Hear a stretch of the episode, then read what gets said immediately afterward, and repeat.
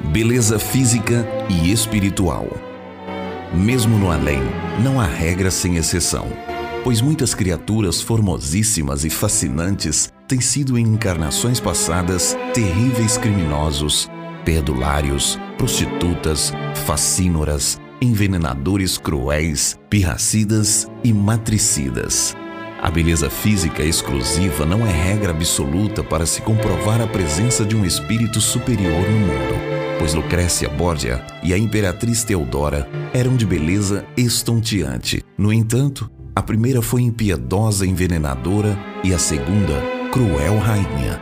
Muitas vezes, o adiantamento e a sabedoria espiritual podem se esconder na criatura feia, humilhada e de aparência insignificante. Trecho tirado da obra A Vida Além da Sepultura. Ramatiz.